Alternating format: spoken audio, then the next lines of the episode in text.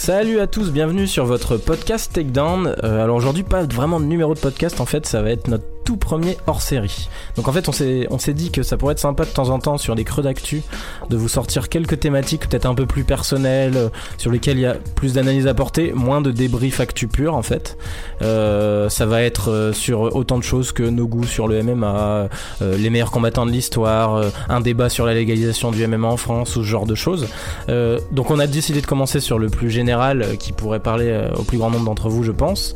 Euh, à savoir le fameux débat sur le euh, GOAT, euh, sur le Greatest of All Time. J'ai fait exprès de prendre un accent de merde, les gars, pour vous faire plaisir. Je sais que vous aimez me, me casser du sucre sur le dos là-dessus. Donc voilà, on a décidé de faire un, un petit débat tous les quatre, donc avec Robin Rigaud, toujours permanent, hein, attention, depuis peu. Et plus stagiaire d'ailleurs. Ouais, plus stagiaire. Bravo. Avec Fred Jasseni, vous l'avez entendu, Salut à tous. et Étienne Darro, présent évidemment pour ce fameux débat. Il a des pics à envoyer apparemment sur quelques, quelques mecs, donc ça pourrait être sympa. Euh, donc pour vous expliquer rapidement le principe avant qu'on vous balance le générique dans la, dans tronche, euh, on a décidé de se faire un petit top 3 en fait, avec trois catégories euh, pour parler de ce fameux meilleur combattant de l'histoire. La première, ça sera sur le combattant le plus dominant. Ça peut être sur une période, ça peut être sur une catégorie en particulier, un combat ou ce genre de choses. La deuxième catégorie, ça sera vraiment sur notre combattant préféré, en prenant en compte qu'il est bon, évidemment. Euh, donc là, peut-être un peu plus personnel, plus d'anecdotes euh, sur, sur nous directement. Et une dernière catégorie où là, on essaiera d'être le plus objectif possible en parlant de celui qu'on considère objectivement euh, de tous les temps comme le meilleur, qui réunit plus de critères autour de cette notion de meilleur combattant de l'histoire. C'est parti pour ce premier podcast hors série Takedown. It's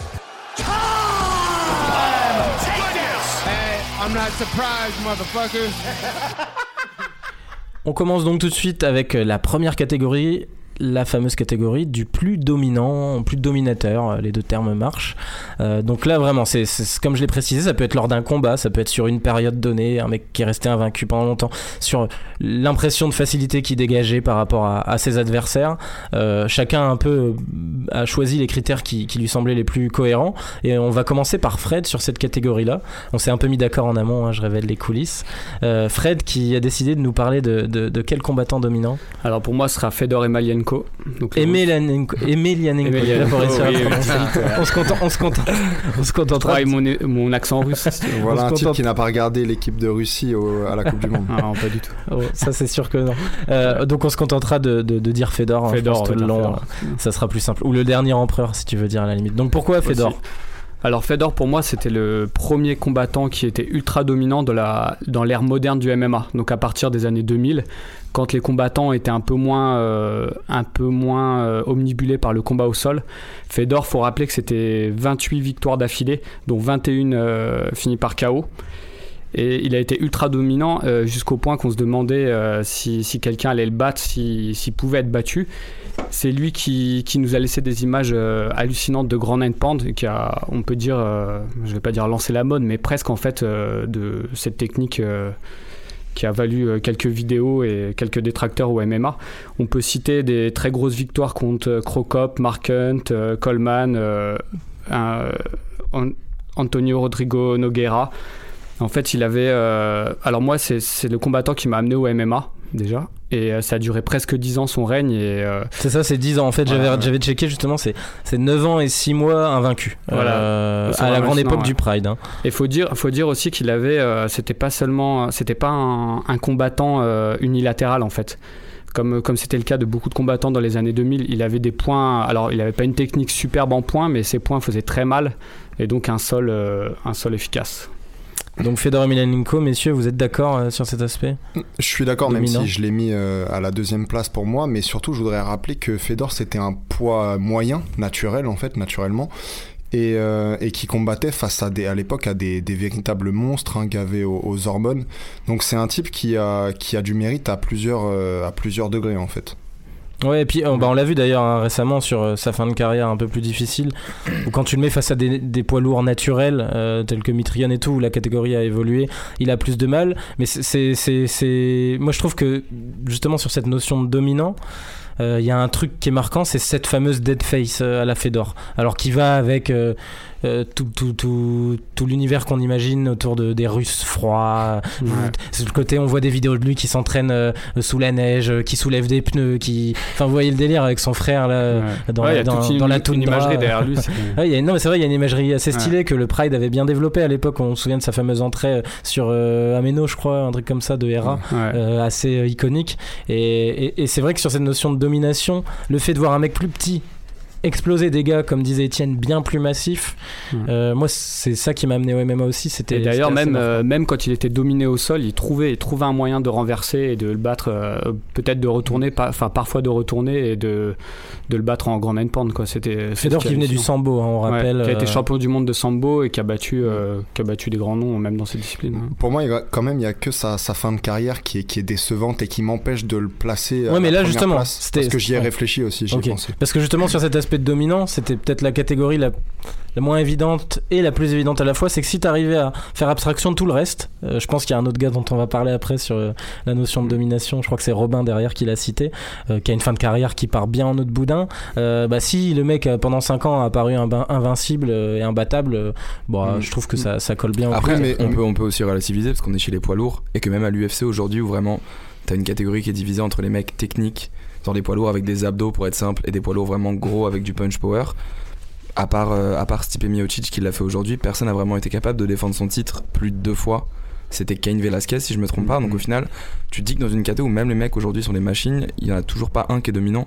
Donc savoir que quelqu'un à une époque l'a fait, surtout Mais comme tu disais avec un. C'est ça, le dernier. pas la même empereur. époque. C'est vrai que c'était une époque différente. C'est là-dessus en fait qu'il Surtout peut quand tu dis avec un gap de poids moyen, c'est encore plus. euh, Non, mais quand tu vois le, comment dire, le, le facteur chance qui est très élevé chez les poids lourds, tu, tu peux être dominé, toucher une fois et mettre KO ton adversaire.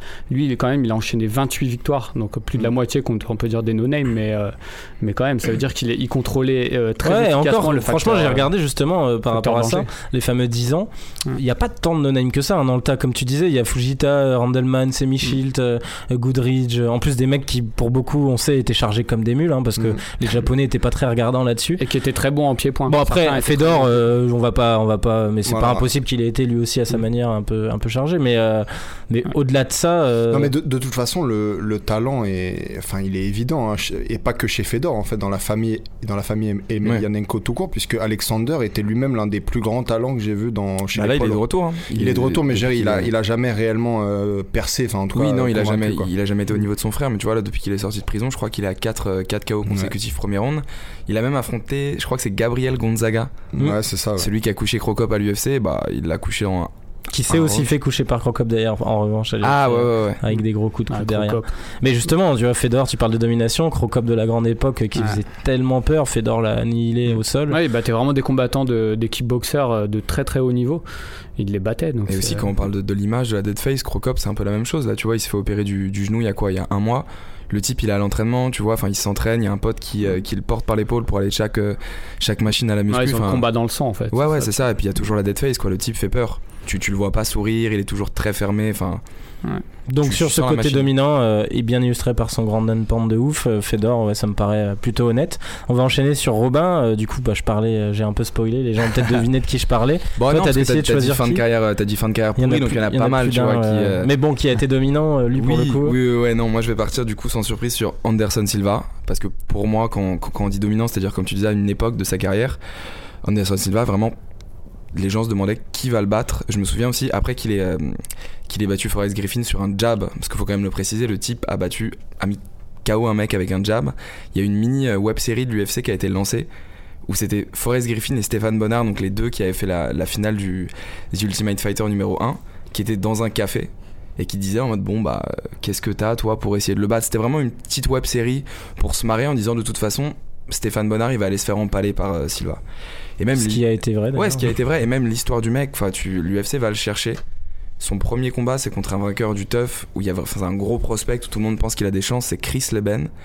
Il le fume mais avec une facilité déconcertante. Donc c'était un title éliminator à l'époque donc avant l'invention des ceintures intérimaires aujourd'hui il n'y a plus que ça. Mais il a instantanément affronté Rich Franklin. Euh, Rich Franklin. Si, si, Rich Si, Franklin. c'est ça, ça, où il récupère le titre Ouais. contre Rich Franklin. Et euh, je et sais il lui si met le un, 1 ou dans une le espèce 2. de coup de genou de ouf. Bah euh, ouais, c'est ça. Je crois que les deux même, le terminent en tight ouais. Et puis à un moment, ouais, il était invincible, quoi. C'était vraiment le premier round, t'avais l'impression qu'il s'amusait, il te regarde un peu, il voit ce que tu fais. Dès qu'il a un peu compris les, les trucs les plus dangereux que tu pourras lui, enfin, qui, que son adversaire pourra lui balancer à la gueule, il se met en mode action et là, c'est fini. Et euh, ouais, il y a une période où Mm. je pense que c'est le type le plus dangereux de tous les temps, genre quand il était dans son prime, je. Et en plus, moi, euh, je pense qu'aussi, il a amené euh, euh, le Fight IQ au MMA, ou en tout cas, il a contribué à le faire évoluer. Parce que tout le monde, tout essaie de, trouver comment, comment est-ce qu'il gagne, en fait, quel est, c'est- quel est son secret, en fait, parce que tu avais une technique qui surgissait de nulle part. Et en fait, il, il a amené ça, en fait, cette recherche de, de dépasser, dépasser son sport. Pour moi, il a vraiment fait évoluer le sport.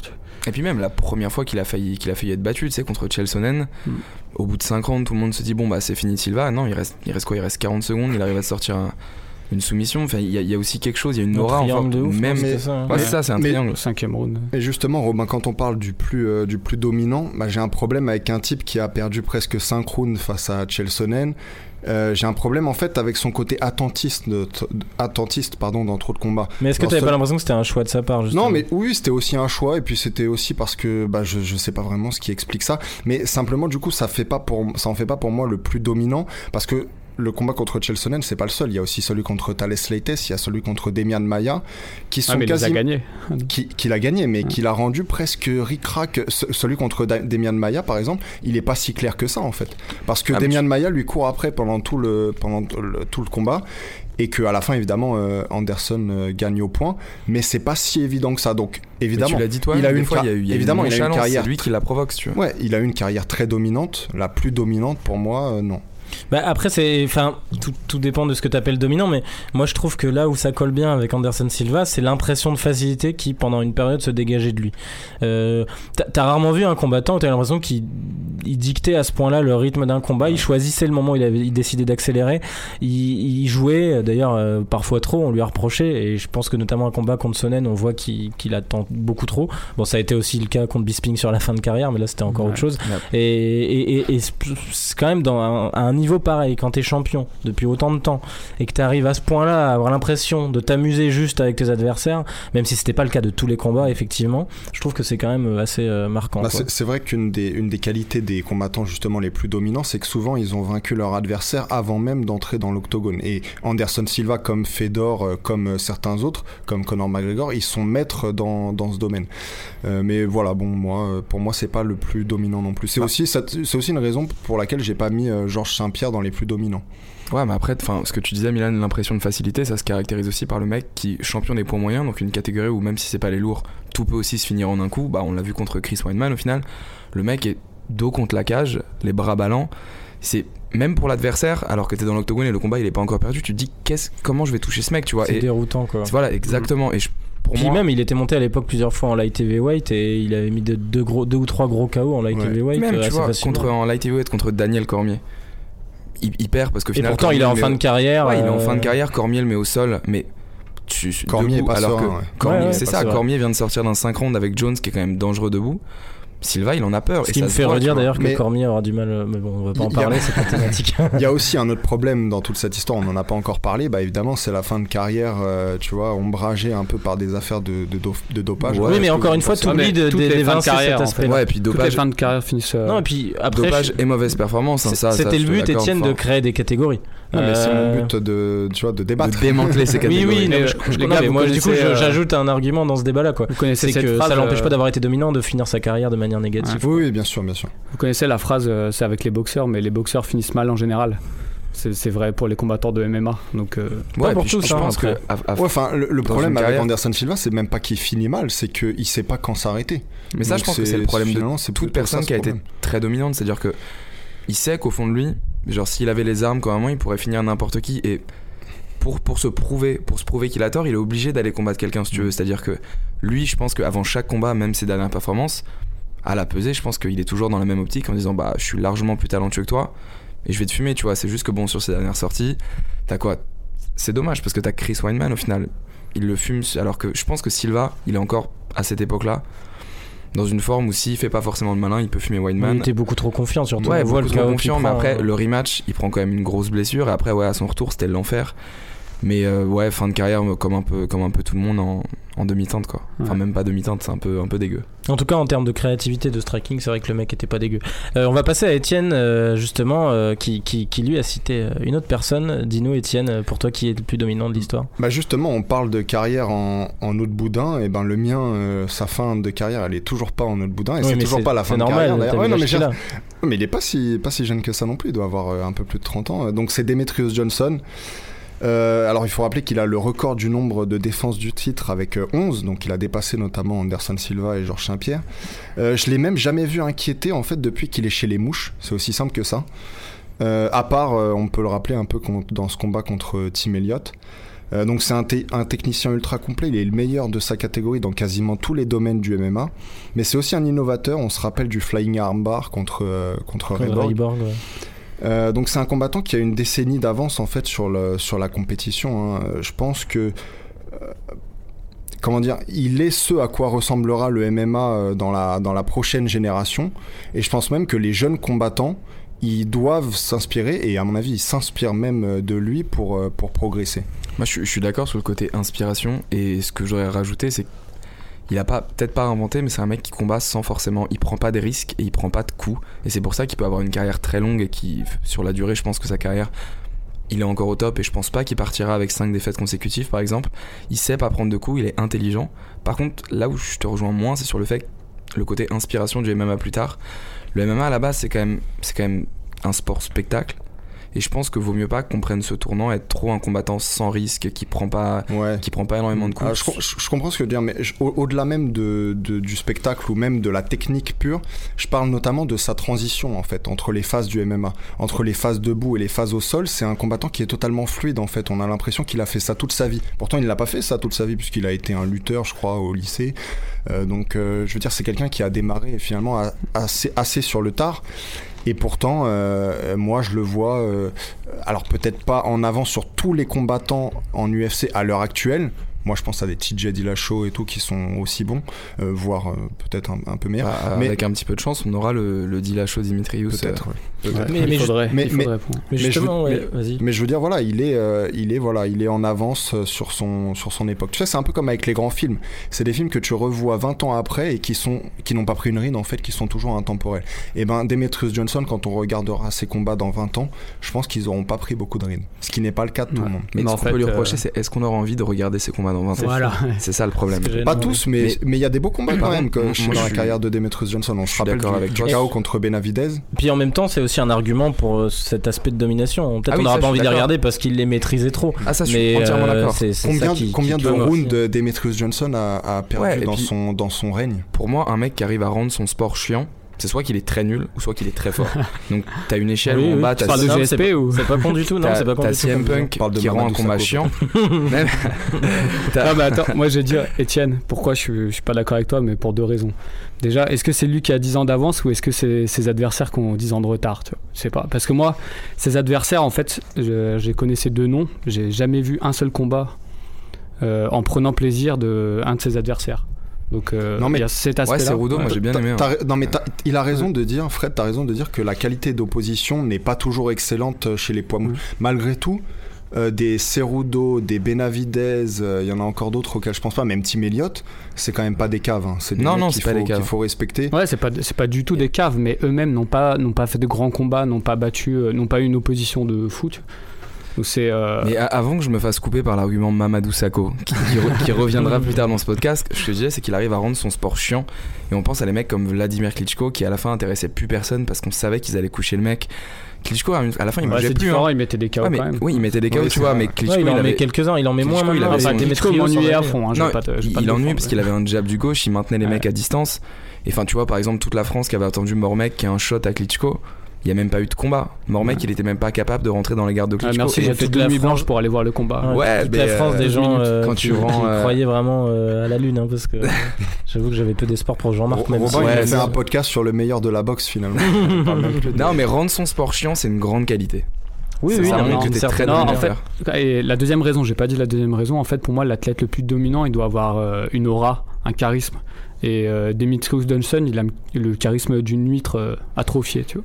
Oh, je trouve, je te trouve moi, dur. T'es Ah, dur, trouve- ouais, t'es dur. Le mec, qu'est-ce qu'il fait? Le, re- le, re- le reste du temps, il passe son temps à jouer aux jeux vidéo. Il, est, il apparaît comme ça sur toutes les On peut vidéos. jouer aux jeux vidéo, des amis, toi. Ouais, mais déjà, déjà, je, le- le Il trouve faut avoir une aura, il faut parler, il faut. Ouais, mais je le trouve très fun, très accessible. C'est juste un autre style, une aura. Forcément, il a, il a un gabarit qui fait que de toute façon, on n'aura jamais l'impression que ce mec est une machine de guerre. La dernière fois, je vous ai demandé, je vous avais demandé, est-ce que vous lèverez la nuit pour le voir combattre? Aucun de vous n'a dit oui. Non, Ouais, bien je suis sûr. C'est la preuve, voilà. Mais, mais d'un côté, il y a on a tout dit. le, le problème, c'est qu'on c'est à 6h Non, du matin. attends, t'as remarqué que je l'ai pas mis 21h. dans mes combattants préférés. hein. Ouais, c'est dominant. Moi, je l'ai mis en deuxième, je l'ai mis en deuxième dans dominant, donc je, suis entièrement d'accord pour le coup. Non, mais Ouais. par contre, par contre, ce qu'on pourrait lui opposer, effectivement, c'est qu'il a notamment perdu, euh, il me semble, deux fois contre Dominique Cruz, ce qui n'est pas à, à négliger. Ouais, mais c'était chez les poids coq. C'est deux fois? Une, Je une fois ou Une, deux. crois, ouais. Une fois, il, ouais. il perd une, il a une deuxième défaite, et je, je me demande si Je me demande si contre- les deux sont pas contre Cruz, mais peut-être que c'est que contre quelqu'un d'autre. Mais euh, en, en tout cas, euh, ce qui veut bien dire que, que voilà, il est, il, il est, euh, il est pas infaillible. Ah non, il est c'est. Brad Pickett. Je crois que c'est Pickett. Ah, non c'est peut-être Piquet. Brad ouais. Pickett, bien C'est ça, ouais. Euh, WEC. euh. donc il- il est pas infaillible, mais si on parle de sa, de son règne euh, chez les poids mouches, euh, pour moi, j'ai pas vu de, de, de règne plus dominant, quoi. Donc messieurs, on finira là-dessus pour cette première catégorie. Euh, Il faut qu'on gère le timing. Euh, moi, j'ai rien dit dans cette catégorie. Ah, Pourquoi? Parce que non, mais pourquoi? Parce que moi, j'avais j'avais noté euh, Fedor et Anderson. Les deux ont été dits. Ouais. Je me suis dit qu'il y aurait suffisamment d'arguments et je les ai complétés euh, naturellement en fait. Mais mais je pense à- que j'aurais penché pour Fedor. Donc si je dois jouer l'arbitre, je donnerai. euh, De toute façon, on donne pas de points. Vous inquiétez pas. Mais mais il y a un petit un petit plus à Fred. Ouais. Euh, mais Demetrius, j'y avais pas pensé et c'est vrai que dans le fait de nettoyer une catégorie entière, c'est dur de trouver plus plus impressionnant que lui depuis une un certain nombre d'années. Donc voilà. Euh, on va passer à la deuxième catégorie, euh, la plus personnelle, là, messieurs, sur le- le- votre combattant préféré. Et on va commencer par Étienne. Pourquoi on va commencer par Étienne? Parce que je pense que pour les auditeurs comme pour nous, il ne fait aucun doute de la réponse qu'il va nous apporter. Je croyais que t'allais dire que j'étais la voix de la sagesse. Ah, désolé, j'essaierai de le dire une autre fois. Donc Étienne, tu as choisi qui comme combattant préféré? Suspense? CM Punk, mais presque, hein, c'est les, les initiales presque. Euh, non, mais c'est simple, hein, c'est Conor McGregor. Euh, moi, j'ai une question à vous poser en, en préambule. Est-ce que vous avez déjà vu un type aussi beau à voir combattre? En MMA en tout cas. Bah non, en fait, il n'y en a pas.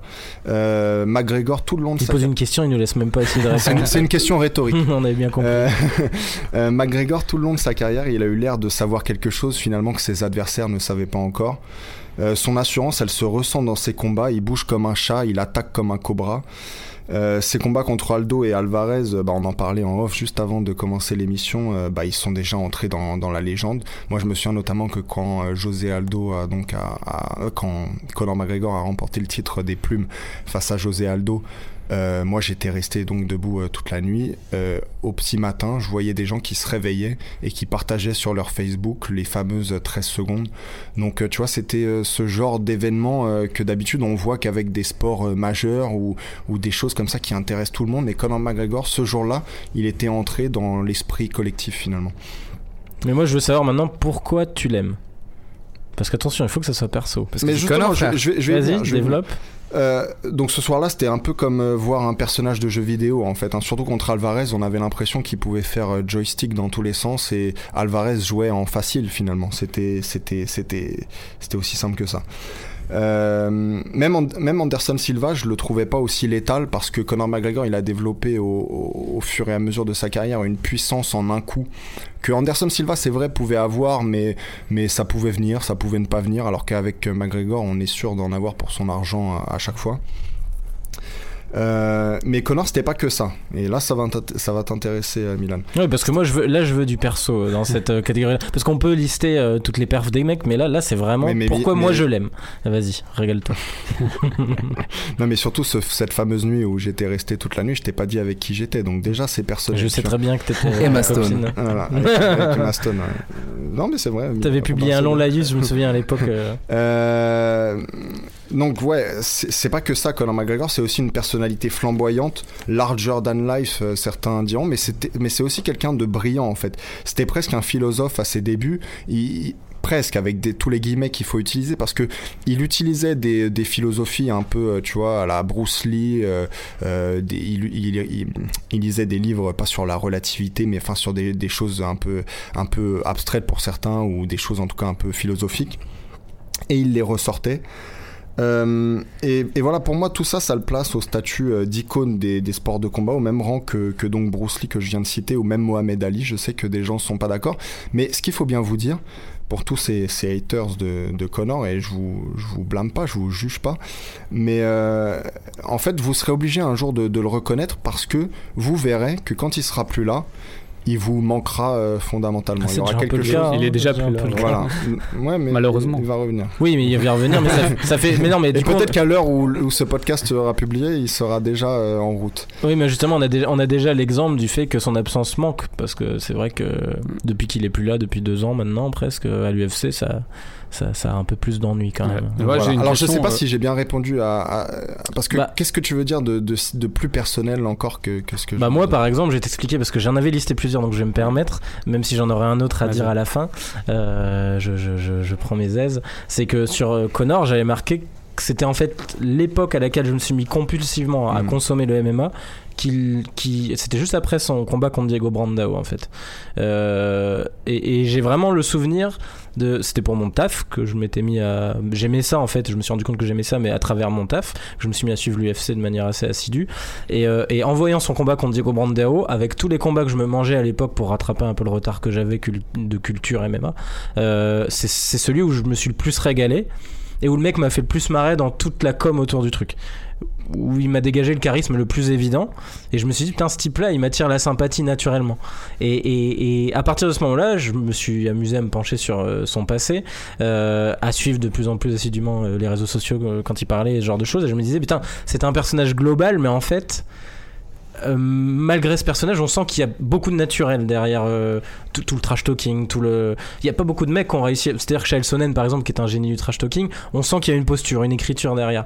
Connor, à part certaines fois où il est un peu parti en vrille, spontané. hein. ça, ça paraît très spontané. Ensuite, euh, bah, j'ai eu euh, la chance énorme de l'interviewer. Bon, c'était très cadré, évidemment. C'était pour la sortie de son film et tout. Mais le mec dégage une sympathie naturelle. Et c'était juste sur les trois minutes avant qu'on commence l'interview où il parlait avec son attaché de presse. Il s'est mis à la, il s'est mis à la chambrer quand elle a essayé de me parler français pour faire la maline, avec un accent pourri d'ailleurs, où j'ai fait croire que c'était génial et tout. Et, il- et il a commencé à la chambrer en lui disant euh, Ah là là, qu'est-ce que tu fais ta maline? Il est jeune, arrête et tout, euh, il est beaucoup trop jeune pour toi. Et c'était super spontané et naturel. Et, et- et le mec derrière s'est concentré, m'a regardé dans les yeux sur les moments où j'ai posé des questions et dégagé ensuite d'un coup un professionnalisme euh, caractérisé. Quoi. Donc je trouve que c'est un mélange de toutes ces choses-là. Ça, c'était un peu l'achèvement du fait que je devienne définitivement euh, un fan. mais, euh, mais, mais même au-delà de ce côté très pro, euh, on sent qu'en fait le mec n'a jamais changé, même à l'époque où où il y a eu le combat Mayweather et compagnie, où il y a eu tout le bullshit là de trash talking. bon, j'avoue que j'ai pas spécialement apprécié. Je trouve que le gars a toujours eu l'air sincère dans la plupart de ses démarches et je pense même que le, le, le coup du, du, du diable, par exemple, J'allais en euh, parler. ouais, mais non, mais vraiment, je pense que le coup du diable, c'est un côté, un, un mec qui pète les plombs en fait. Oui, il a peut-être voulu faire un truc de com avant et tout, mais derrière, c'est un mec qui perd le contrôle des choses et ça le rend d'autant plus humain en fait euh, d'avoir ce genre de. de- ultra prémédité. Ils ont quand même pris Ouais. l'avion et tout. hein. C'est Oui. pas, un coup de sang comme non, ça. je te parle pas de ça, mais le fait que derrière ils finissent par péter une vitre parce qu'il se rend compte que son coup de com rate, Ouais. Finalement ça prouve que le mec il peut juste être humain et très con, euh, parce que c'est vrai, c'était quand même assez con comme euh, démarche. Euh, et, et ça, ça, moi j'ai pas perdu de sympathie, comme, contrairement à beaucoup de gens, à propos de Connor là-dessus. Mais je crois qu'il y a plein d'autres gens qui ont des choses à dire sur Connor autour, je vais m'arrêter un peu. Ouais, ouais, bah moi c'était. Je sais que Robin il voulait le mettre aussi. C'était ouais, c'était aussi mon, mon premier. Et euh, bizarrement, euh, le deuxième sera José Aldo, mais je reviendrai, je reviendrai après là-dessus.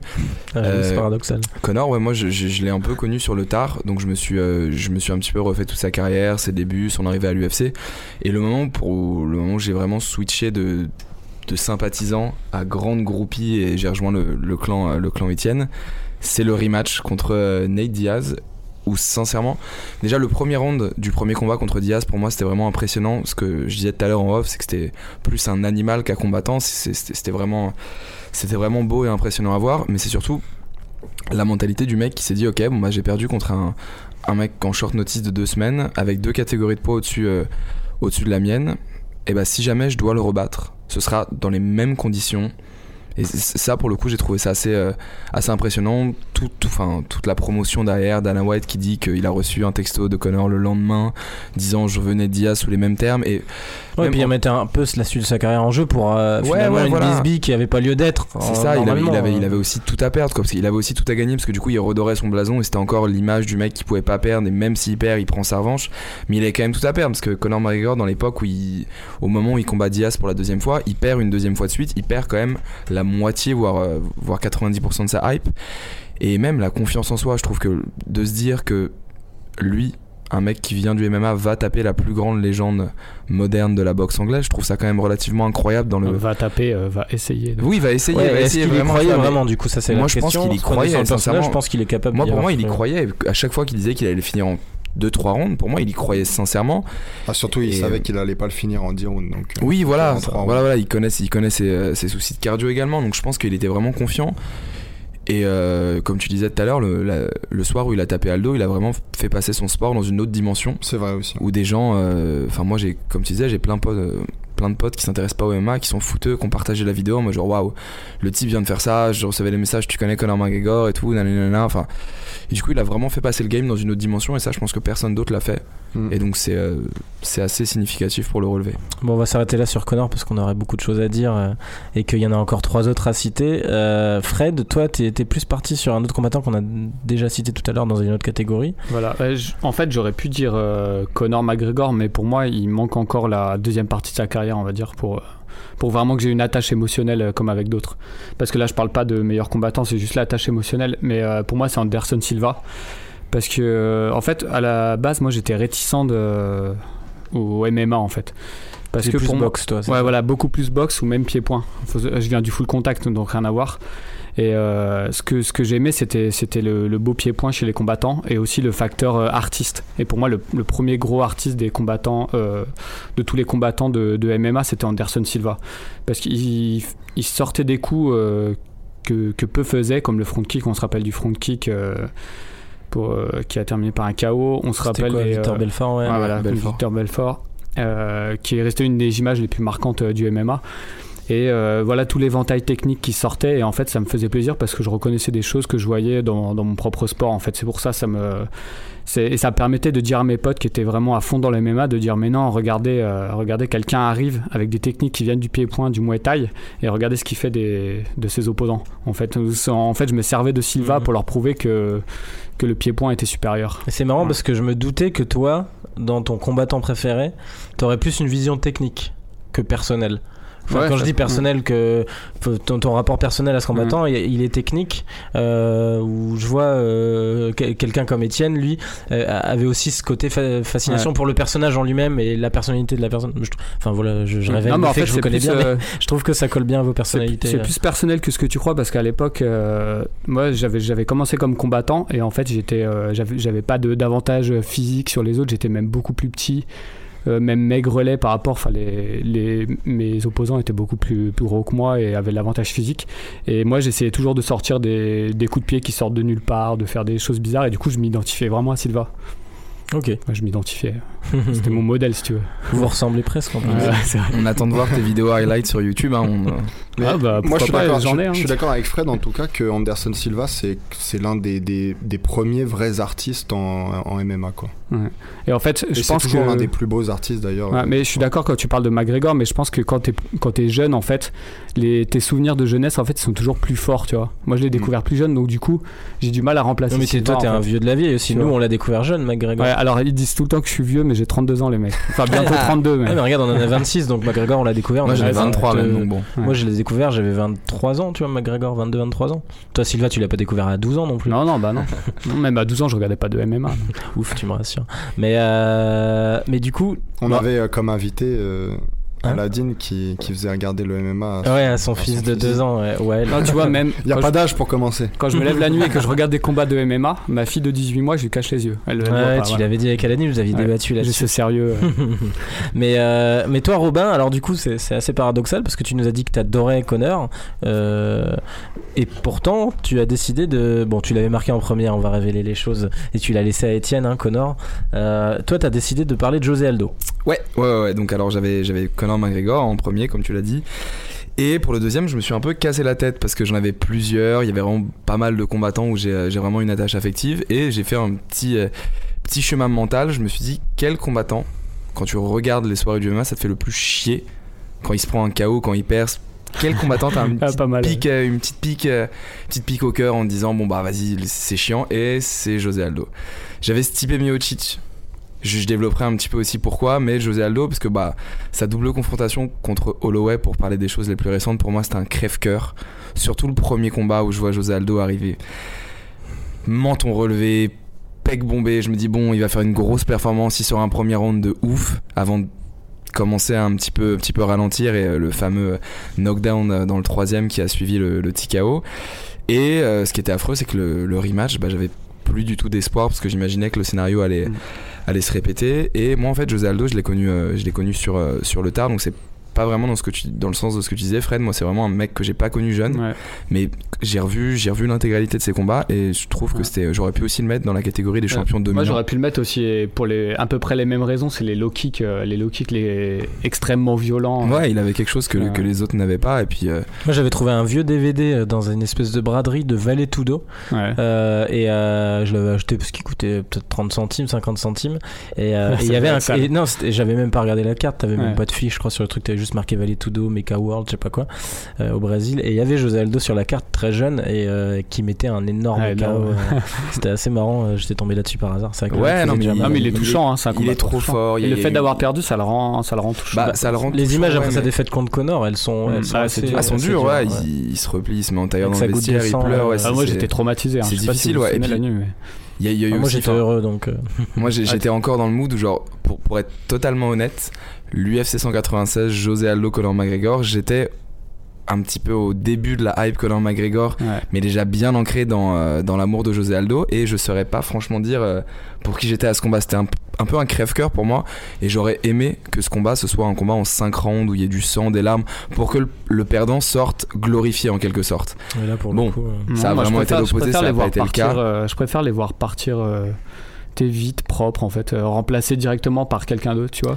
Ouais, mais le problème c'est qu'il a a été remplacé par un mec qui n'a pas pris la legacy derrière, euh, Ouais, en ouais, choisissant de monter et du coup. euh, en- Ma- Max Holloway reconnaissons qu'il y a ça. toute une génération de gens qui verront José Aldo comme un loser.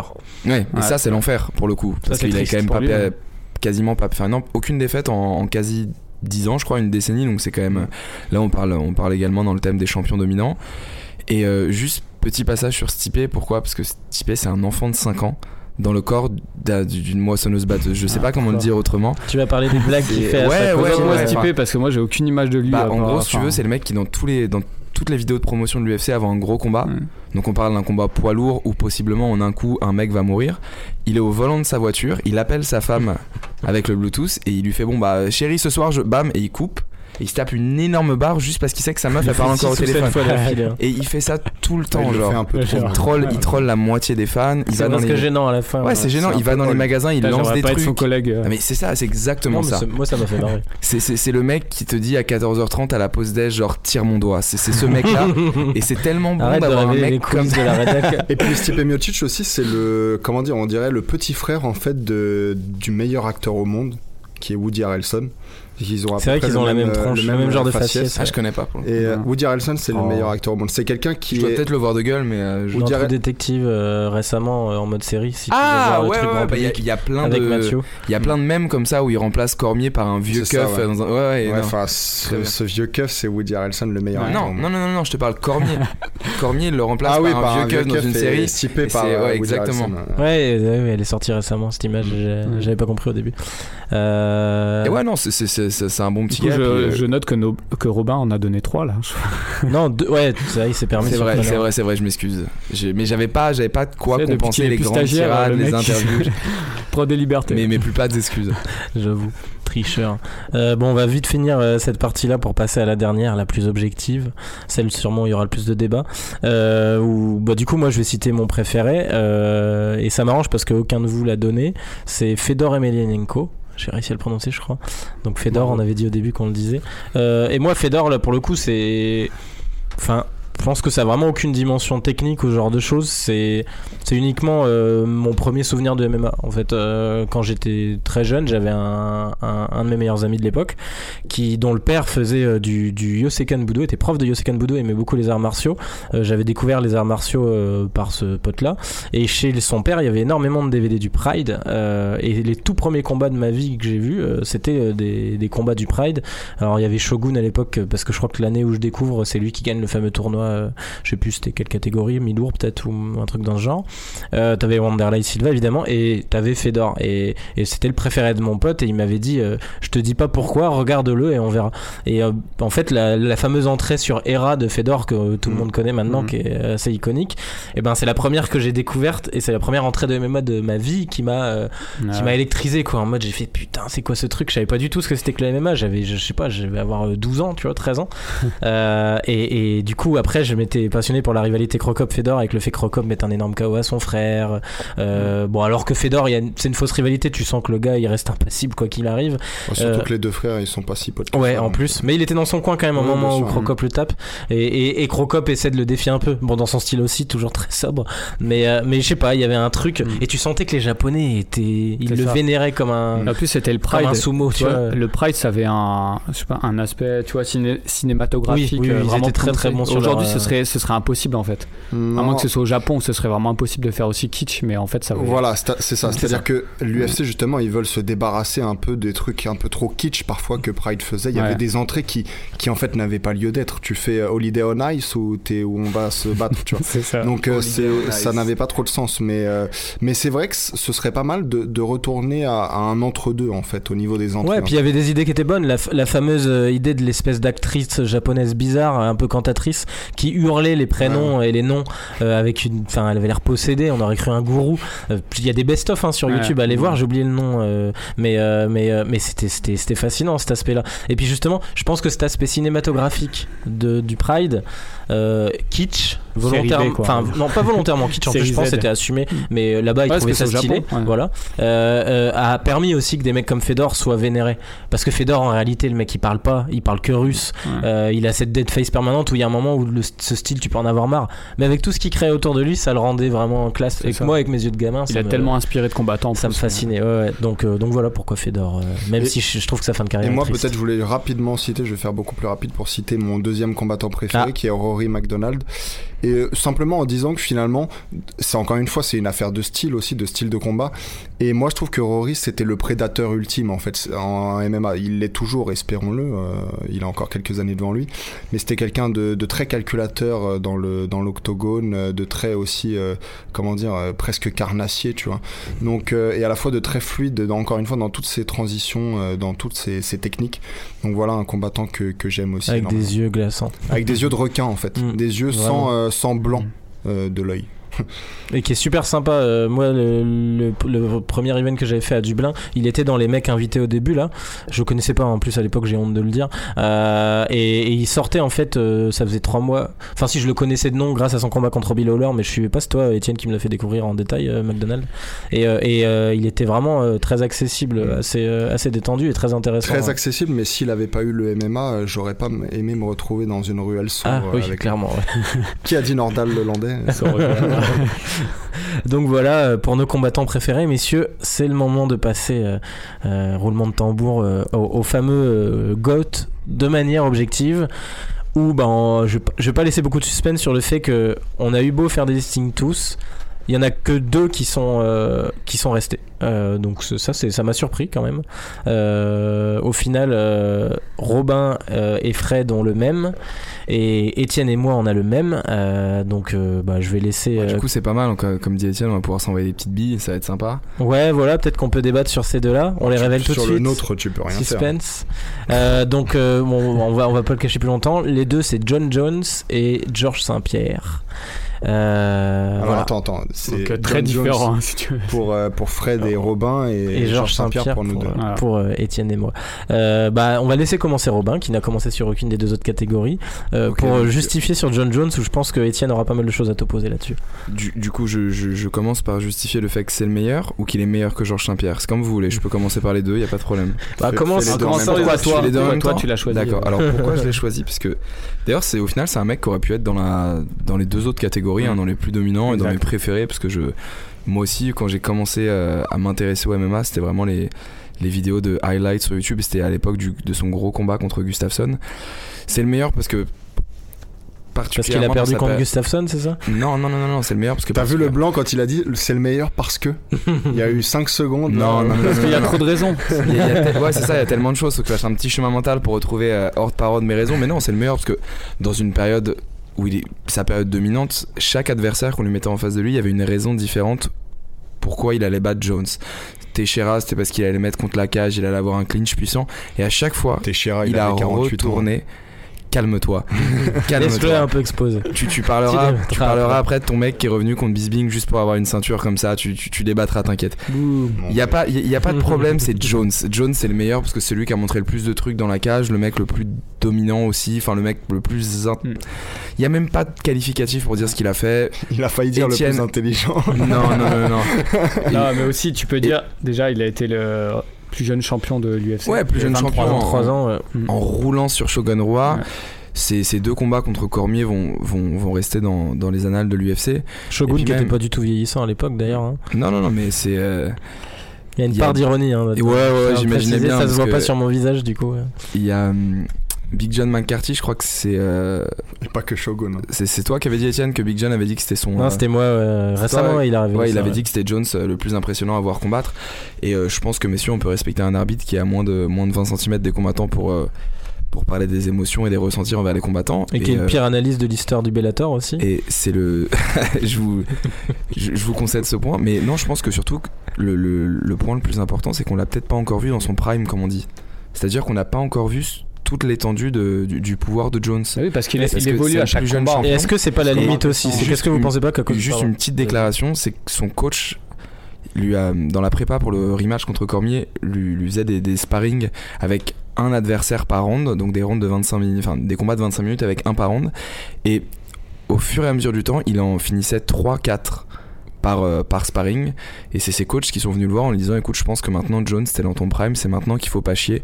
Et c'est maintenant que tu vas montrer au monde de quoi t'es avant capable. le- la revanche contre Ouais, contre Enfin, Cormier. pas la- et, ouais, euh, ouais, c'est ça, le rematch. Et euh, moi, j'y crois. Et je pense que quand il va revenir, parce qu'il va revenir, je pense qu'il va plier le game.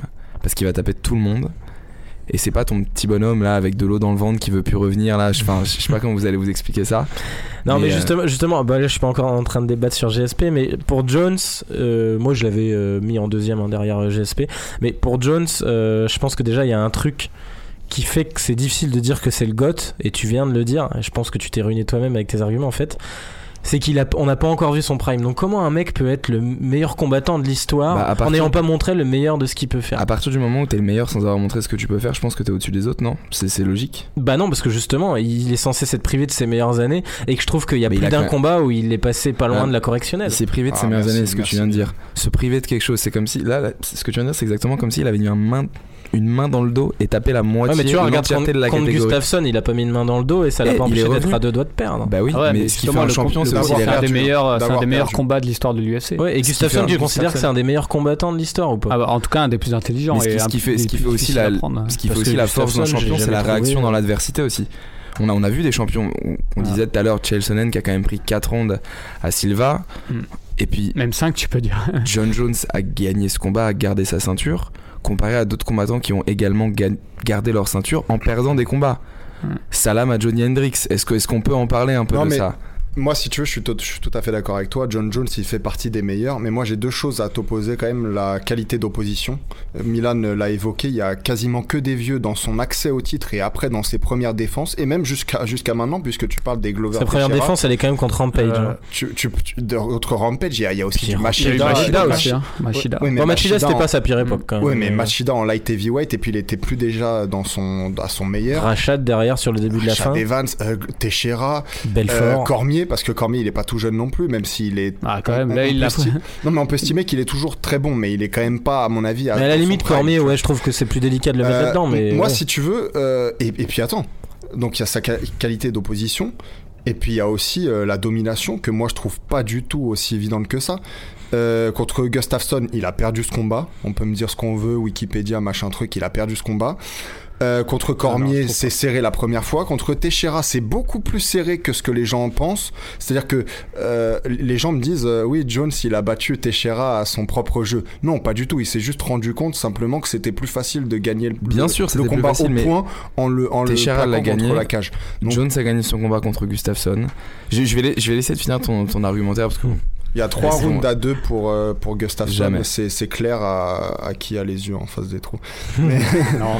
mais, euh, Ça, ça sera des débats éternels de toute façon. mais euh, non, mais c'est c'est Même ça. son retour contre Vincent Preux, je suis désolé les gars, c'est c'est censé être son ah, avant ça, son retour. ouais. Alors, à, part- à part la Hein performance de, de Saint-Prou contre euh, Latifi, est-ce que- est-ce qu'on peut voir un petit peu dans, de, de quelle façon finissent les mecs qu'on aligne dans la cage contre Saint-Prou Ouais, attends, tu vas bientôt de- me sortir que Saint-Prou c'est un monstre. ouais, Non, c'est pas un monstre, mais hein. regarde, au final. C'est une bête physique. veut- non, mais tout, on veut nous ouais. faire monter Tyson Pedro, il le fume en round. Attends, On Jones, veut nous faire Jones, monter- non, mais mais on veut tu vois nous par exemple Jones, Corey Anderson, il le fume. Il, il a monté quand Ouais, même pas mal de types en Anderson, l'air en léger. hein. brutal et impressionnant, c'est vrai. Non, mais Anderson. Robin, si tu veux, là, là t'es défensif, hein, même si. je Non, mais en que- plus- je sais que t'es pas. Georges je- Saint-Pierre, c'est ça qui est rigolo. Non, mais- non, mais, non, mais t'es défensif, mais personne ne dit que Jones n'est pas un grand combattant. Oui, mais c'est ça qui est marrant justement. Moi, je me que retrouve à défendre en disant que Jones n'est pas. bien sûr, alors c'est ce que que- je sais que je que j'avais l'adore précisé aussi. aussi, c'est que Georges Saint-Pierre c'était le deuxième dans ma liste. Et puis en plus pour apaiser les choses, mais justement on gâche tout le truc, c'est ça qui est marrant les gars.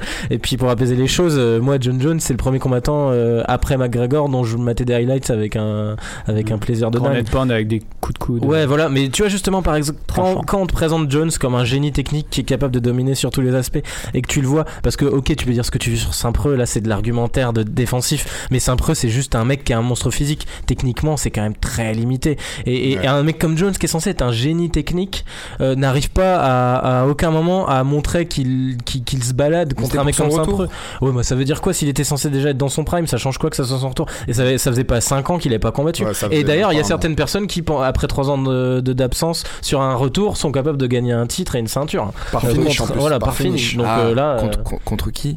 Contre une légende, non Le greatest of... Michael Bisping Bah, ouais, contre un mec qui a quand même gagné Contre le plus grand qui- nombre de combats de l'histoire de l'UFC. Michael Ouais, c'est pas Bisping, parce il qu'il a- il il commencé en 1800. Je pense que ça. tu compares entre Saint-Preux et Bisping, t'en as quand même un qui est bien plus légendaire que l'autre. Ah hein, ouais. mais bon, Bon, t'en as un qui ça, on peut débattre là-dessus euh, longtemps. Ah, mais moi, je suis d'accord pour dire que GSP et Jones. Attends, on a, on a même pas encore parlé de Ouais. JSP. Ouais, mais moi, sur, Jones. Il va apaiser les choses. Là, mais qui sont, qui, qui sont très bons, même je les qualifie de génie. Sauf que Jones, il a des finishes euh, hallucinants. Donc pour moi, il, il- Lesquels a des finishes au grand net pound euh, coup de coude. Alors c'est pas Contre forcément contre les meilleurs. Non, mais c'est pas contre, Contre Machida. Il y a, a Sonnen, que Sonnen. Machida où il y a une belle guillotine. Moi, je vois pas d'autres beaux finishes. Bah, Sonnen, il lui met un. Mais un Chelsea, c'est un euh, moyen. c'est un poids moyen, c'est même pas le meilleur des Oui, mais le finish est impressionnant quand même. Ah oui, 13 mais- victoires consécutives. Brandon Vera. Mais encore, une fois, passer à ah, ça, ah, ça, c'est important parce que tout à l'heure tu parlais de la qualité d'opposition chez les poids mouches. Excuse-moi, je la vois vraiment pas meilleure chez les lourds légers. Ah bah là, Euh, t'as cité 4 noms. euh, c'est Mais c'est des mecs, ils avaient 40 ans au moment où. Ouais, t'as Ryan Bader. Ryan. Bader, C'est toujours dangereux, excuse-moi. Ouais, Ryan Bader, mais à l'époque c'était pas le même mec que maintenant et même Ryan Bader maintenant. qui euh, montait, voilà. quoi. Mais bon, il l'avait quand même. euh, ouais, ce que je voulais dire, c'est qu'en fait, euh, alors, moi, l'opposition, en fait, je vois pas trop de différence entre l'opposition qu'a eu JSP et l'opposition qu'a eu John Jones. Sauf que John What? Jones, quand il avait des combattants, disons, moyens, il les finissait de manière brutale, pas GSP. Tu vois, en fait, GSP, euh, c'est ce mode Georges gestionnaire. Georges Saint-Pierre, il a, il a atomisé, enfin atomisé, en tout cas, il a dominé trois générations de combattants. C'est-à-dire, il a, il a, il a dominé les pionniers, les euh, Thiago Alves et compagnie, là, les, euh, donc les, les Matthews. entre les deux, et à la fin des, euh, des Johnny Hendrix et tout. Ah, mais trois pour moi, il manque le petit truc qui fait que Ouais, quand t'es à, quand l'aise, Hendrix, attention, ça sera pas ton meilleur argument. Carlos Condit. voilà. quand t'es, quand t'es à l'aise, tu dois, tu dois finir le combat, tu dois, tu vois. Moi, il me manque ça. Ah, en mais fait, dans ces cas-là, c'est on aurait juste mis une machine à KO en, go- Mais- c'est- GOAT, mais quoi. c'est pour ça- genre Anderson. Mais c'est pour ça que je l'ai Anthony pas mis en plus dominant. C'est pour Non, ça puis que John Jones, des KO, il en a pas mis des milliards non plus. hein. Ouais. John Jones, Ouais, c'est- euh, je crois que si tu regardes dans le détail, euh, attendez, je réfléchis, Ouais, je réfléchis, je regarde pas du tout mes hein. fiches. non, des KO, il en, il en a, il a 9 KO, 6 soumissions, 7 décisions. Ouais, non, mais attends. Sachant que sur ces derniers combats, Voilà, c'est quasiment que des combats, C'est décisions. que des Et décisions. déjà, et c'est des- mixé euh, entre KO et soumission, tu vois. c'est ça qui est- Moi, je Ouais. trouve que c'est des, c'est Non, des mais bah, c'est décisions. un combattant euh, de génie, je suis C'est- d'accord. hein. Explique-nous toi Étienne sur GSP avant de, Ah. de repartir. On va réapaiser les choses un peu, on va reposer les, Alors, les- les débats. Georges Saint-Pierre, c'est la meilleure fiche de l'histoire du MMA. 26 victoires, 2 défaites. Sur ces deux défaites, il les a, euh, Deux il a pris sa, re- il a pris sa revanche. Les- Borachignac qui est invaincu quand même. euh. Je Usara rappelle, zéro défaite pour John Jones. Juste une par disqualification euh, qui n'est pas une défaite. Contre Matt Ami. Ouais, mais qualité d'opposition encore une fois. Non mais deux défaites et, et- non mais surtout c'est Deux, intéressant deux justement. défaites contre qui? Bah, Mathieu contre- et Matt Serra. Ouais, c'est bon, Serra ok, mais Matthews, C'était sur la tu vois, fin. c'est trois, un- trois défaites du coup, Étienne. Je, je suis désolé, je te couperai qu'une seule Ah, fois. tu dans- vas dire dans Hendrix. Hendrix. Bon, attendez quoi, Ouais. bien sûr, je vais dire Hendrix, évidemment que je vais dire Hendrix. Moi je Je- pense je te que ça je te laisse pouvait aller dans argument. moi je pense que Ça ça, se débat aller dans les deux sens. Mais, ouais. fait, ouais. Mais pour, pour le coup, enfin je suis honnête, je pense que ça pouvait aller dans les deux sens. Euh, mais les deux dé- ces deux défaites, il a pris euh, sa revanche là-dessus et ça je trouve ça aussi ça montre comment dire le, caractère, la force d'un combattant de revenir d'une défaite et de prendre sa, sa revanche sur lui. On peut parler de Conor McGregor avec Nate Diaz aussi d'ailleurs. Euh, c'est un combattant avant-gardiste. C'est le premier à avoir élevé le niveau de la préparation euh, en MMA au niveau euh, auquel elle est en fait aujourd'hui, c'est-à-dire euh, si professionnel, à ramener par exemple des combattants quand il veut, comment dire, avoir un, œil sur ce que un, autre combattant va lui donner dans la cage. C'est le premier à avoir, fait avec Firas Zahabi, voilà, une espèce de d'usine à, améliorer en fait ses, armes. Il est passé maître en fait dans toutes les disciplines du sport. On peut pas dire ça de John Jones, on peut pas dire ça de plein de mecs qui sont dans les GOAT d'ailleurs, parce que euh, Georges Saint-Pierre, autant en striking qu'en lutte, alors on est d'accord qu'il est pas aussi efficace en striking qu'en lutte, mais là-dessus, techniquement, il était le meilleur de sa catégorie à, à chaque fois. Et d'ailleurs, je vous défie de me trouver même un combattant qui est, qui est meilleur Alors, techniquement. Juste que- pour revenir sur euh, l'adversité. laisse-moi Ouais, pardon, terminer pardon. après. tu- Euh, Il est toujours là-dessus. comme je disais tout à l'heure, il a dominé pas une ou deux, mais trois générations de poids welter. Ça encore, je, je demande à, à voir ça. Euh, tu vois, bah, par exemple, euh, notre ami, euh, euh, même Demetrius Johnson, il a pas fait ça. Il a que dominé des gens qui sont de sa génération. Euh, donc ça, c'est important aussi. Et des gens euh, de trois générations différentes et dans leur prime. Parce que là, on parle pas de vieux de la vieille, des Ah, mecs qui ont euh, Bisping, 40 ans, des mecs. Non. Non, mais là, c'est. Mais lui, il rentrait pas plus. dans les générations Oui, Welter voilà. parce que c'était en moyen. Là, ça compte même plus. Et en plus, il montait d'une catégorie. Certes, il le faisait un peu de, de manière opportuniste, mais justement, j'en viens à ce que j'allais dire. Euh, Georges Saint-Pierre, c'est pas que c'est pas que en fait ce qui se passe sur le ring. C'est l'un des champions. En tout cas, je sais pas si c'est l'un des combattants, mais c'est l'un des champions les plus intelligents de l'histoire du sport. Euh, c'est un athlète de grande classe à l'intérieur et à l'extérieur de l'octogone. Voilà, Georges Saint-Pierre, si tu m'écoutes, t'es le numéro un de, de l'univers, euh, comme disait Vegeta Là, dans Dragon Ball Z. Ça part. Euh, à la limite, Robin, t'avais euh, une ou deux réponses Ouais, à apporter ouais. si tu veux, parce que moi je pourrais après donner mes arguments aussi pour GSP. Bah, très très vite du coup, et je, je commence juste par préciser que j'avais Non, quand mais il même y a pas très vite, euh, hein, on a encore un peu de temps, t'inquiète pas. Bah, J'avais quand même GSP en deuxième, donc bien évidemment j'entends tous ces arguments et je les accepte, sauf celui de l'adversité. Donc perdre contre Matt Serra et revenir, bon bah bravo, hein, on, on salue le geste, sauf que il était, il était récemment en podcast chez Joe Rogan et il expliquait qu'après la défaite contre Matt Serra, il osait même plus sortir de chez lui, de peur que dans la rue on le reconnaisse et qu'on dise tiens lui il s'est fait mettre KO patati patata, donc j'irai pas jusqu'à dire le terme bab tout fragile parce que bon bah je, vais m- je vais me retenir, mais bon l'adversité vite fait et quelqu'un qui perd contre Johnny Hendrix parce que si on me dit que John Jones a perdu contre Gustafsson, qu'on ne vienne pas me dire que Hendrix et GSP ça peut aller dans un sens ou d'un autre. Hendrix était champion des poids moyens. Partir 4 ans Pour parce que c'est c'est- tu, clairement tu rage quittes le game parce que t'es un enfant dans ta tête et tu Ah. reviens parce Ouais, que t'as justement, Michael- mais c'est que t'as tu- pas regardé les ouais. interviews. et après Moi, je vais- tu, reviens contre Michael Bisping qui aujourd'hui se fait terminer par tous les gens du top 5 à part Luke Rockhold beaucoup trop confiant je pense que tu mets GSP aujourd'hui contre n'importe qui Whitaker Romero je pense que ça fait pas long feu Ouf, mais je te trouve dur. Tout de même cœur sur les doigts sur GSP parce que c'était mon deuxième dans la liste il est très fort effectivement et si tu nous écoutes tu es le deuxième dans l'univers pas de problème là-dessus Moi, je vais, je vais argumenter un peu, euh, ne serait-ce que sur euh, le départ, euh, parce que il est fatigué, genre de choses. Il, a, il est revenu là-dessus assez longtemps. C'était dans le podcast de Joe Rogan, je crois, où il avait, il avait un peu analysé la raison pour laquelle. C'était peut-être même dans une autre interview, je me souviens plus, mais un peu fleuve, qui était très intéressante. Où en gros, il expliquait que, que le rapport que tu as à ton sport quand tu es le champion incontesté, au point où il l'était à l'époque, euh, faisait qu'il prenait plus aucun plaisir en fait. Ouais, c'était Euh, euh, C'était de l'obsession permanente, euh, tout le monde lui parlait que de ça, chaque adversaire te défie. Il disait c'était c'était devenu épuisant à un point où il prenait plus de plaisir dans ce qu'il faisait. Et on sait que c'est un mec qui a une approche scientifique, euh, méthodique, euh, technique de son sport. Et, et bah là, je rejoins Étienne totalement là-dessus, euh, ne serait-ce que sur le l'aspect révolutionnaire de, de sa manière de se préparer, de- du camp d'entraînement qu'ils ont mis en place euh, avec euh, Firas Zahabi, euh, de, de, son approche euh, technique des combats quand il t'explique après, ok son retour contre Bisping c'était opportuniste, mais en même temps je pense qu'il y avait une gestion de carrière parfaite de se dire je vais marquer la nouvelle génération et m'en aller comme ça, il le fait, il t'explique derrière dans une interview un truc que t'entendras jamais dire par aucun combattant en post-fight interview, c'est-à-dire le MMA c'est pas une question de taille, c'est pas une question de, gabarit, c'est pas une question de, puissance ou ce de choses, c'est une question d'être capable de mettre des pièges et de, gérer une partie d'échec mieux que ton adversaire pour justement le faire tomber dans ses pièges et l'amener vers là où tu as envie de l'amener. Et je suis désolé, mais j'ai jamais vu un combattant avoir une vision aussi complète de ce qu'est son sport et une compréhension aussi totale de de de, bah de, de ce qu'il fait quoi. Et, en fait c'est plus sur cet aspect là au-delà des considérations de j'ai battu enfin parce que finalement là c'est du débat de bourgeois en fait ça. Ils ont tous euh, des bilans parfaits ils ont tous euh, des périodes dominantes ils ont tous des performances remarquables. On pourra dire ce qu'on veut sur John Jones je trouve que le mec est un monstre aussi. Mais cette approche de son sport et le côté irréprochable en même temps à côté de ça euh, du mec qui est un, gars qui a un super esprit fair play moi j'aime bien cette approche là aussi du sport bah je trouve que ça fait euh, et puis en plus euh, bah il est francophone et ça j'aime bien donc euh, donc voilà je crois que c'est Le c'est- petit côté chauvin. pour- voilà le petit côté Non, chauvin pour en, finir en plus, euh, enfin, Milan, il l'a dit aussi, mais quand tu parlais de, tu vois, il rage quit, euh, il est, euh, il s'en va comme un enfant euh, qui, a- qui pleure ou je sais pas quoi. euh, il faut que tu te dises justement que une, euh, un- comment dire, une, une, bénédi- une bénédiction et un fardeau dans sa carrière à, Georges Saint-Pierre, c'est justement d'être si intelligent. Il a été, euh, tu vois, il a eu des problèmes à cause de ça, des problèmes obsessionnels, des problèmes d'anxiété, etc. Et c'est ce qui fait à la fois qu'il veut toujours progresser, qu'il est jamais satisfait de son niveau et que donc euh, il sait euh, comment comment dire analyser là où il doit progresser, ses faiblesses et ses forces. Et c'est ce qui fait justement aussi de lui le meilleur combattant pour moi de tous les temps.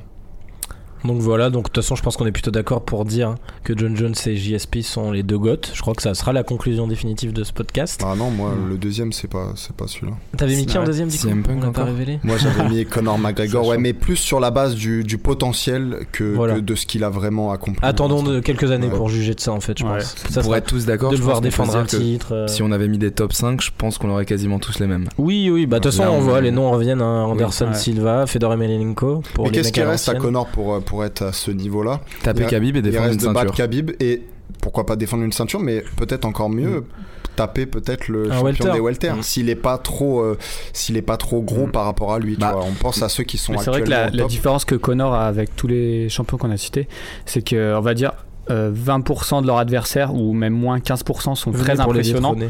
Et euh, c'est ce qu'on on se souvient de ça euh, pendant leur carrière. Sauf que Connor, c'est 20, euh, euh, c'est 15 ou 20% meilleurs adversaires. Il les a battus en par KO euh, avant la limite de manière très impressionnante. C'est vrai. C'est la- différence. quand tu euh, vois les performances a- d'Eddie Alvarez, tout monde. Qui est impliqué dans tous les combats de l'année, qui est genre une bête sanglante Ouais. et qu'il en a fait vraiment un chat, c'est c'est relativement. Mais c'est pareil aussi, là en termes de consistance, pour parler de God, pour moi il faut plus de. C'est-à-dire que oui, ses performances les plus remarquables ont été plus impressionnantes que celles des Ouais. autres. C'est ça qui fait. que- Et puis bon, la personnalité et tout. C'est ça qui fait que s'il entre dans le débat. Mais, mais je pense que c'est encore tôt. euh, euh, ne il, il que. a encore des choses à prouver. Voilà, et puis ne serait-ce que. On dit défense de titre, mais oui, ok, c'est un mec qui se lance toujours des nouveaux challenges. Mais justement, après toutes ces années à se faire critiquer là-dessus, le voir le faire euh, une ou deux fois, juste pour, euh, pour prouver aux gens que s'il a envie, il le fait, ça, ça, ça serait. euh, moi, ça quand tu as serait- dit la catégorie le meilleur objectivement, pour moi, euh, enfin par différence avec les deux autres catégories, pour moi, ça doit juste être un bilan comptable. Tu vois, c'est la seule catégorie sur les trois qui est comptable en fait. Comptable et technique aussi, du coup. Mais, Ouais, euh, comptable et technique, mais qui n'a jamais été battu. Je veux Hmm. dire, euh, voilà, McGregor a été battu, JSP aussi. Ah, c'est pour ça que vous avez John mis Jones. John Jones. Voilà, moi c'est la seule raison. mais Il fallait encore- John Jones dans les. Mais encore une fois, si tu bats que des peintres en bâtiment, euh, c'est Non, sûr et que puis, tu et puis, et puis, puis on peut donc, aussi euh, considérer la défaite Peintre comme euh, une chose qui fait évoluer. Ah, ah, Cormier, à tu qualifies Cormier de peintre en Non, bâtiment. mais à, à ce moment-là, qu'est-ce que tu penses de Ben Askren alors? Parce que Ben Askren, il a une meilleure fiche que, que John Jones. J'aime pas les C'est pas un cave, Ben Askren en soi. Non, tu vois, mais justement, est-ce que tu peux vraiment le considérer comme un meilleur? Comme l'un des meilleurs? Non, bah moi, la raison, euh, Cormier, tu vois. Battre deux fois Cormier, dont la deuxième fois par un, KO. euh, Bah, pour moi, kick. euh, Pas traumatiquement, t'es dur hein, sur Cor- Johnson. non, mais bien oui, sûr, non, J'aime pas. Cormier pourtant, mais Je comprends le principe, par- Mais hein, pour moi, Cormier et Gustafsson sont les deux seuls mecs de sa fiche qui sont euh, légitimes. Parce que les Machida, ils, Machida n'étaient pas dans la bonne catégorie, euh, Chell non plus. euh, les autres, c'était des vieux, des vieux croulants. Donc, euh, tu vois, c'est les deux seuls qui sont qualifiés pour moi, Cormier et Gustafsson. Et il y en a un qui l'a perdu, pour moi. On ne relancera pas le débat euh, de toute façon. On va se mettre d'accord, John Jones euh, et Ah, euh. GSP. Je trouve que c'est pas mal. N'oublie pas la deuxième partie de la phrase. Merde. Euh, merci messieurs. Euh, bon pour nos auditeurs, n'oubliez pas hein, les fameuses étoiles. Dites-nous ce que vous avez pensé aussi de ce podcast hors série. N'hésitez pas. Message sur d'autres, en Instagram. fait. On a plein de ça peut être sur euh, des messages aussi Bah, je serais sur curieux de la connaître page le top Facebook. 3 euh, des auditeurs. Et ouais, et n'hésitez pas en message aussi, justement sur Facebook ou en commentaire quand on publiera ce, ce podcast, à nous parler un peu de, de- de vos préférés. D'autres Euh, sujets pour, euh, enfin pour leur sujet. Et voilà, ça- et nous, nous, nous, nous suggérer d'autres sujets. euh. Et alors, les gars, le, top 3 de, de fiction. Chuck Norris, Bruce Lee, Jean-Claude Van Damme. Non, ça, ça sera un autre. Ça sera un autre justement. Je, je pense qu'on a une bonne base là. ouais. Moi, je pense que JCVD sera, sera imprenable. Mais bon, on verra, on débattra à ce moment-là. Ça serait marrant, ouais, c'est une bonne idée. on la garde. Ouais. Allez, merci à tous les gars et à la prochaine. À bientôt. Ciao.